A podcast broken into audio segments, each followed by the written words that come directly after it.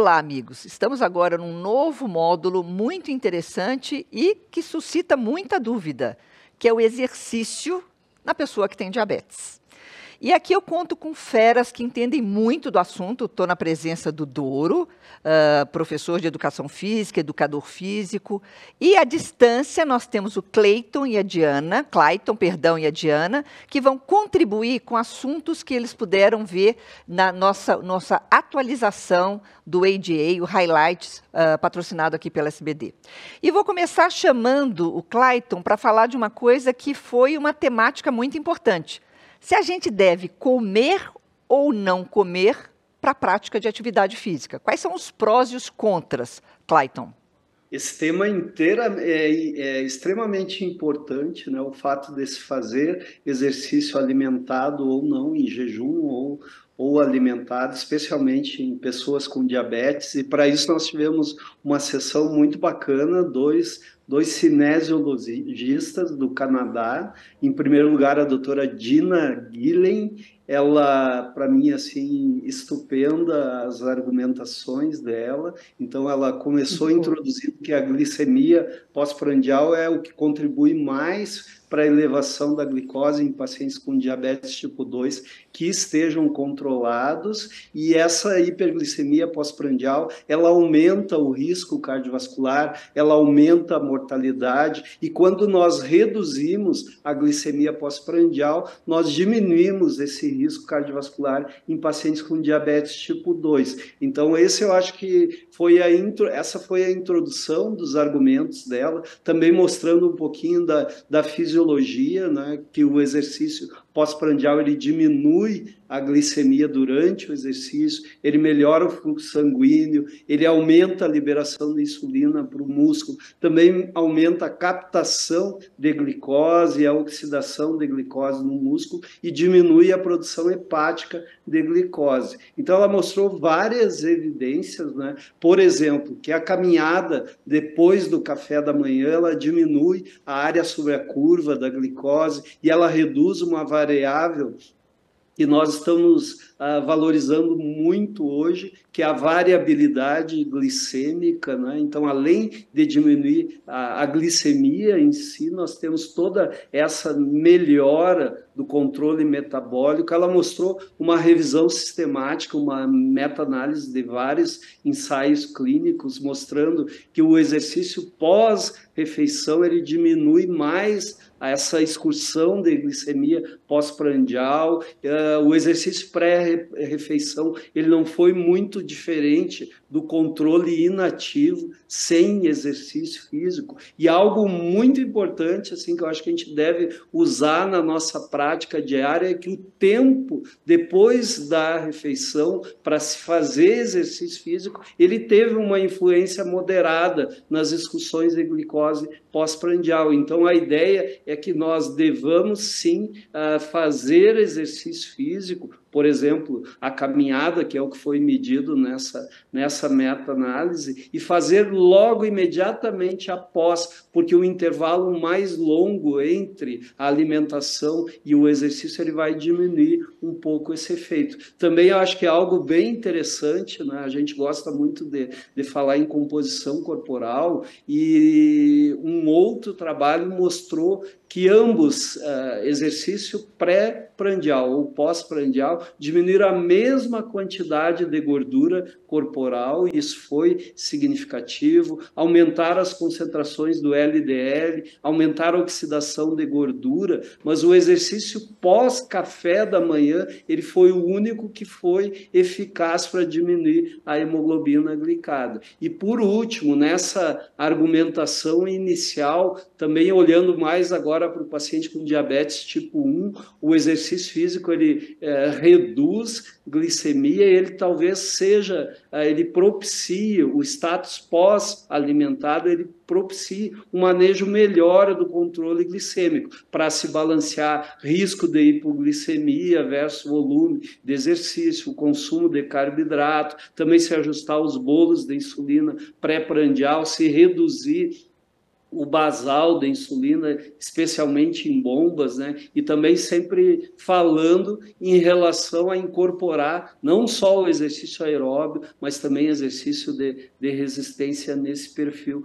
de paciente. Por último, assim, a, a mensagem que, que para mim ficou uh, bem clara e que a maioria dos, dos, estudos eles mostram que o benefício do exercício pós-prandial ele é melhor para o controle glicêmico, ele atenua mais os picos para cima e os nadirs em relação à glicemia. Também o Norman Billet, o outro, o outro pesquisador também canadense, ele fez uma série de considerações, talvez mostrando mais a efetividade em relação a consumo de glicogênio intracelular e a depósito de gordura em relação ao exercício em jejum. Ele mostrou estudos que melhoram com o jejum, que são neutros ou que até pioram. Né? E por último, acho que esse, esse debate ele mostrou que a melhor hora para se exercitar, na realidade, não existe uma hora ruim né? O ideal é que a, a, pessoa com diabetes estabeleça um horário que funcione na sua agenda e desenvolva uma rotina de exercício físico que ele possa realmente aderir.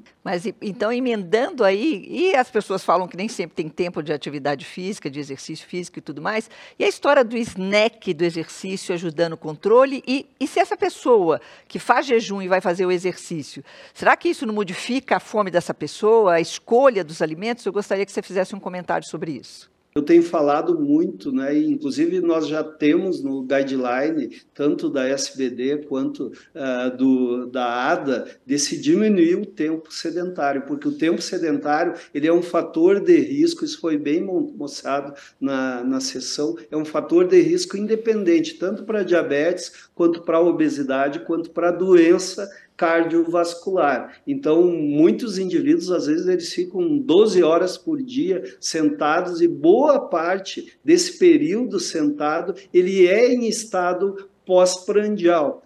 É? Então, o ideal é que o exercício físico feito nesse período ele seja até uma ferramenta para se poder interromper o tempo sedentário. E a própria a doutora Dina ela mostrou trabalhos uh, onde ela era autora principal comparando tempo sedentário versus o exercício estruturado em jejum, por exemplo, de manhã, e versus esses snacks, essas porções de exercício, por exemplo, num trabalho 15 vezes de dois minutos, interrompendo a cada 30 minutos o tempo sedentário. E essa última opção, ela reduziu mais a glicemia pós-prandial, reduziu mais a insulinemia e diminuiu a área sobre a curva em relação ao controle glicêmico. Então, eu acho que esses dados eles são muito interessantes e a gente deve replicar esse conceito. Em relação à escolha de alimentos e à fome, isso também é algo que foi uh, ventilado como benefício do exercício pós-prandial, numa revisão sistemática, numa meta-análise de network de vários artigos publicados mostrando que o indivíduo que faz exercício físico em jejum, ele acaba comendo mais, tendo um aporte calórico maior ad libitum e nas 24 horas subsequentes. E uh, algo muito interessante, o gasto energético ele diminui se a gente faz exercício físico em jejum. Além da fome subjetiva ser significantemente maior quando se faz exercício em jejum. Então, acho que esses dados são são muito interessantes e essa, essas sessões todas, né, elas foram de grande aprendizado. Aproveitando esse gancho, Diana, quando a gente fala em diabetes tipo 1, a gente tem a preocupação com hipoglicemia. Qual deve ser o status alimentar de um paciente DM1 que tem risco de hipoglicemia antes da prática da atividade? É importante lembrar que o, tudo que o Dr. Clayton comentou, e esses estudos falando de comer e tal, ele se refere mais a diabetes tipo 2 né? E o, quando é, o argumento era fazer em jejum, sempre também para o diabetes tipo 2. Agora, o diabetes tipo 1, a pessoa com diabetes tipo 1, ela tem uma particularidade, ela usa insulina que circula durante muito tempo e o exercício aumenta muito a captação de glicose, aumentando a chance de hipoglicemia. Então, a, a pessoa com diabetes tipo 1, ela não deve fazer exercício quando a glicose está próxima ali no limite, sem comer alguma coisa. Então, se a glicemia está entre 90 e 124, que está normal, obviamente, ela pode se exercitar, ela deve, mas é importante ela comer algum carboidrato antes, pelo menos 10, 15 gramas, porque a gente sabe que o exercício pode levar essa queda, principalmente se for um exercício moderado, mais leve, um exercício de endurance. E se tiver entre 125 e 180, está na faixa ideal, mas lembrar que se for fazer um exercício de muito alta intensidade, essa glicose pode fazer um, um, pico maior, né, que isso é esperado em exercícios intensos, mas que ao longo do dia ou logo depois que ela parar vai ter essa queda. Então, para quem tem diabetes tipo 1, fazer o carboidrato pré-exercício e dependendo do tempo intra-treino é muito importante para evitar os episódios de hipoglicemia que, obviamente, além do risco de vida, vai levar a uma queda de performance. Tá. E quando a gente fala de performance, vamos mudar para o espectro para o atleta de alta performance, o DM1 que é atleta. Como é que a gente olharia os objetivos, que eu creio que deva ser diferente de uma pessoa Sim. que tem diabetes tipo 1 e quer se exercitar? É, essa palestra foi muito interessante. Eu sempre é, assisto com muito entusiasmo. Foi do Michael Riddle e ele começa a palestra falando do conflito de interesse, que ele é pesquisador, ele é médico, é professor, mas ele não é atleta. E eu não. Eu sou atleta de alto rendimento e todos os trabalhos que eles têm, que eles mostram, a maioria são com ciclistas.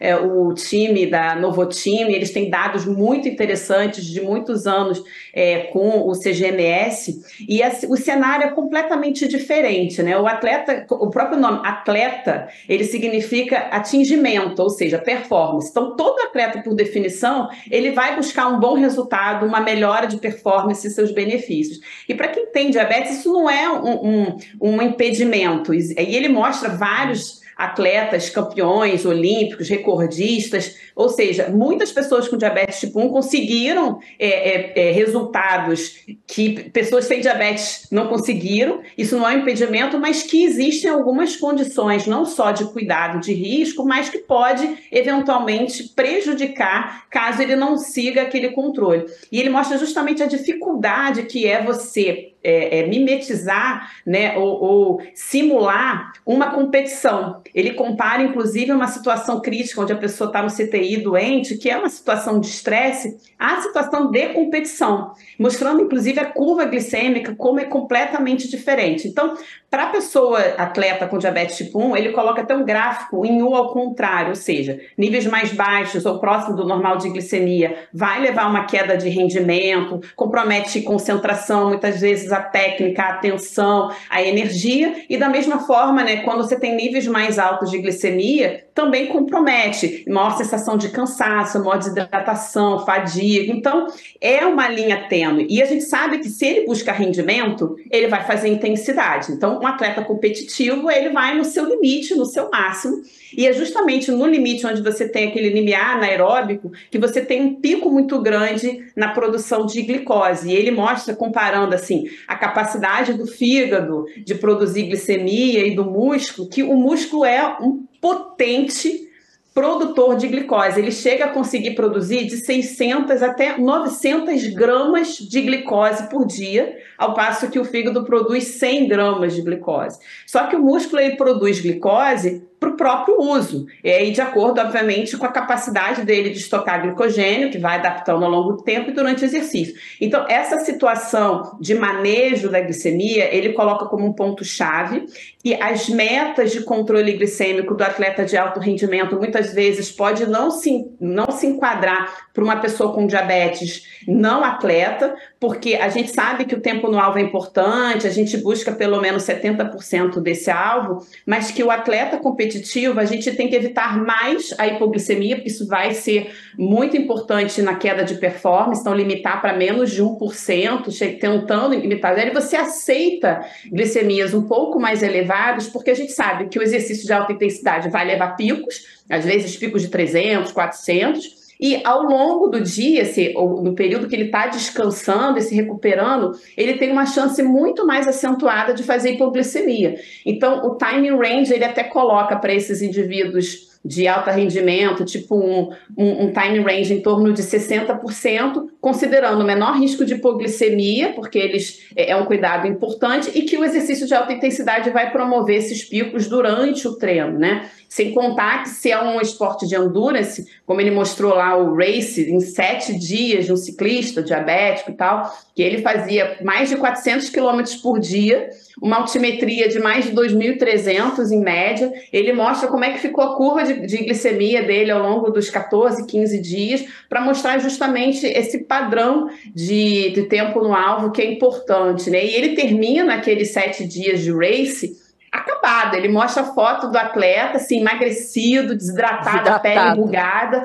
Exatamente, como se tivesse envelhecido, assim, muitos anos por conta daqueles 15 dias de exercício de não só alto volume, né, mas também alta intensidade. Eles colocam lá, inclusive a média, a média de 45 km por hora. É muita coisa, é muita né? Coisa. Muita uma coisa. potência de, de, de, média de 125, mas eles atingiam mil de potência. Então, é, eu achei muito interessante esses dados dos ciclistas, né? E eu acho que a mensagem que fica para o nosso atleta com diabetes tipo 1 é que a gente precisa individualizar. Ou seja, a gente precisa ter mais cuidado com a hipoglicemia é, entendendo que o músculo ele tem uma capacidade não só de produzir glicose, mas de consumo. O músculo ele tem um, um consumo de glicose durante o exercício mais de 100 vezes aumentado comparado a quem, a quem não está se exercitando. E isso certamente é um fator de risco muito importante para uma hipoglicemia posterior. Então, acho que essa que é a mensagem que fica, né? Como manusear esses nossos pacientes. É. E é interessante, eu trago para você isso, Doro, porque quando a gente sai do atleta de alta performance, mas a, o nosso paciente DM1 que gosta de se exercitar e a gente tem uma preocupação com hipoglicemia, especialmente aquele que tem hipoglicemia sintomática. Uhum. Qual deve ser a nossa orientação para que ele pratique atividade física? Então, a gente tem que entender o seguinte: uh, se o paciente ele tem a hipoglicemia, que ela é assintomática, sem dúvida alguma, os cuidados eles têm que ser redobrados. Então, a glicemia capilar no início, durante, não só, é porque muitas vezes a pessoa pensa, assim, ah, vou fazer mais ou menos uma hora de exercício. Então, eu faço glicemia antes, na metade, mais ou menos, depois uns 30 minutos, eu faço de novo e no final. Só que às vezes esse período muito longo, dependendo do, do volume, da, da própria intensidade que ele está fazendo, do exercício, e do método que ele está usando de treinamento. Porque, por exemplo, se numa sala de musculação você estiver fazendo treino com multisséries, a resposta glicêmica ela vai ser muito menor comparando o início com o final do que se você fizer um, um, um método por passagem, por exemplo, um circuito, onde você faz um exercício e já imediatamente muda o aparelho e assim por diante. Então, nessa situação, a resposta que você tem na glicemia é diferente. Então, e se ele estiver fazendo um treino aonde ele está usando uma parte de treino aeróbio junto com o treino resistido, também vai mudar totalmente a resposta. Então, a, a ideia é, sabendo né, que você tem essa informação, a pessoa tem diabetes tipo 1, está treinando e tá, é, ele é assintomático, então precisa realmente do monitoramento. E aí a gente usa o que a gente tiver. Se tiver o sensor, melhor ainda, porque pelas setas de tendência a gente consegue saber o momento de interromper e fazer a medição da glicemia capilar, ou se você só disponibiliza do glicosímetro, também fazer a medição mais vezes. Sem dúvida. E a escolha né, do tipo de exercício, tempo. Na verdade, isso é uma coisa que eu uso no, no meu dia a dia, que é a gente adaptar o exercício ao diabetes. Então, aonde está começando a fazer o exercício, está com quanto de glicemia? Aí a gente vai manusear o exercício de acordo com a glicemia, e não só isoladamente a glicemia, mas em que momento, por exemplo, tipo um aplicou a insulina, que tipo de insulina ele está usando, né? Qual o tempo de ação que a gente tem dessa insulina durante aquele período de exercício? Isso aí é uma situação bastante dinâmica. Mas a gente tem que lembrar também que muitas pessoas com diabetes tipo 1 se exercitam sem ter a orientação de um profissional junto. Né? Então, nessa situação, acho que a mensagem mais importante é orientar o seu paciente para ele fazer o exercício e sim, medir a glicemia mais vezes pelo menos durante um período, até que haja a adaptação, porque o nosso corpo, a todo momento, ele precisa disso. Você vai fazer uma avaliação inicial, começa a treinar. Adaptou, beleza, a gente vai aumentar a carga e assim por diante. Então, de acordo com o Interessante que lá eles mostraram estudos, né, uh, o papel do exercício de alta intensidade, o famoso HIT, Isso. na desabituação da hipoglicemia sintomática. Exato. Comenta um pouco esse estudo. Então, esse, esse aí foi uma, uma informação bastante importante, que a gente sabe assim, se a gente traz a pessoa geralmente para o alvo, ele, com o passar do tempo, ele tende a recobrar essa sinalização, mas é algo que demora demais. E o exercício com alta intensidade, na verdade, acelerou isso. Então é uma coisa extremamente importante. Só que uma coisa que eu acho assim, que é, importante, é mais importante ainda, porque na hora que a gente fala assim, exercício de alta intensidade. Alta intensidade, para a gente poder prescrever o exercício de maneira correta, você precisa obrigatoriamente ter uma referência de qual é o grau de condicionamento físico desse seu paciente. Né? Então, precisa de uma avaliação. Não tem jeito, você tem que determinar onde é o limiar 1, onde é o limiar 2 desse paciente, porque, inclusive, no, no, nos estudos que foram mostrados, a referência, os picos de estímulo, né, chegando a, a 90% ou acima de 90% da frequência cardíaca né, máxima do, do esforço, porque foi feito um teste antes. Porque é diferente de você usar uma fórmula. Quando você usa a fórmula, você erra, tanto para cima como para baixo.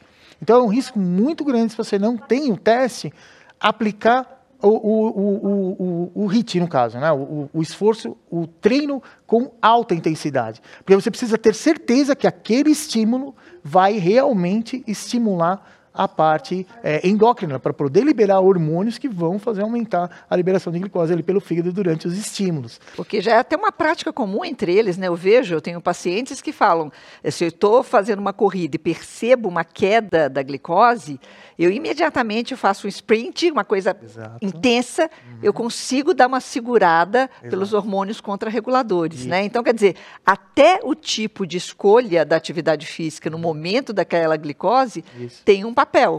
Então, eu acho que o mais importante nessa situação é você pode fazer o exercício que você escolheu fazer. Por exemplo, que você deu o exemplo da corrida. Você quer correr? Fica correndo. Hoje eu vou pedalar também. Mas você vai ter que mudar a intensidade do exercício de acordo com a sua resposta glicêmica. Por isso a importância da, de duas situações. Uma, entender aonde são os seus limiares né, onde é o limiar desse paciente, para poder ter certeza que ele vai realmente. Porque nos estudos que eles mostraram, eles mostraram, por exemplo, estímulo de 150% né, do limite superior. Então, quer dizer, nessa situação você tem o quê? O que a gente chama de delta 50. Você vai dar o estímulo, né, 50% do, do intervalo que existe entre o limiar 2 e o consumo máximo de oxigênio. Então você tem um ponto certo para você ter uma resposta adequada. E muitas vezes o que acontece? A gente tem que lembrar que quando você vai fazer o estímulo de alta intensidade, antes ainda da glicemia aumentar, ela vai tender a diminuir, porque você está já em movimento. Então, são situações assim, bastante técnicas que a gente precisa tomar muito cuidado quando a gente comenta da parte do exercício de alta intensidade. Ah, ele aumenta a glicemia. Aumenta, mas você tem que fazer de uma maneira que seja correta. Não dá para ser no achismo. Geralmente, quem treina, ele, como você falou, né, algum paciente, ah, eu percebo a glicemia está caindo, eu aumento um pouco. Ele aumenta, mas ele precisa ter a referência que, como ele treina, ele sabe o que é mais ou menos moderado, o que é vigoroso e o que está acima disso para ele. Então, eu acho que esse eu acho que é o ponto mais, mais importante. Clayton, Diana, um minuto para cada um se quer fazer uma, uma consideração final sobre atividade física e diabetes. Eu queria comentar uma charge que foi mostrada pela doutora Dina, que eu achei estupenda, até tentei reproduzir, mas não consegui pela internet, que na mensagem final ela disse assim, ah, caminhe com seu cachorro após a refeição, mesmo que você não tenha um cachorro. Então, eu achei Foi. sensacional e ela simboliza muito essa ideia. Né? Na realidade, o importante é que nós nos exercitamos, né? independente do horário, do estado pré ou pós-prandial, o exercício físico ele é ele é saúde, ele é remédio para todos nós, e em especial para as pessoas com diabetes. Diana? Bom, é, eu queria se trazer o um resumo né, da apresentação falando de atletas com diabetes tipo 1, ou seja, qualquer pessoa com diabetes tipo 1 pode ser atleta, pode ganhar, isso não deve ser um impeditivo para qualquer idade, qualquer nível, mas que o diabetes pode impactar negativamente na fisiologia. Então, essa pessoa vai precisar de um cuidado maior, de um profissional especializado, porque existem uma série de nuances no período de treinamento versus competição, mas destacar uma questão que foi todo o avanço tecnológico, tanto do tratamento do diabetes, insulinas, bombas, como as tecnologias, os sensores, que isso é, é uma ferramenta que para o atleta de alto rendimento não dá para abrir mão, isso é uma ferramenta que vai ajudar ele a manusear, a fazer o manejo adequado, com as estratégias de carboidrato, de repouso, etc e que a gente só tem, assim, com, com o que a gente viu no ADA, né, de novas tecnologias chegando, eu acho que cada vez mais a gente vai conseguir é, bater recordes e barreiras com os nossos atletas com diabetes. Douro? eu acho que a, a questão do, do, pessoa com diabetes, né? Eu sou um exemplo disso. Quer dizer, uh, eu acho que você tem que usar a tecnologia a nosso favor, sem dúvida alguma.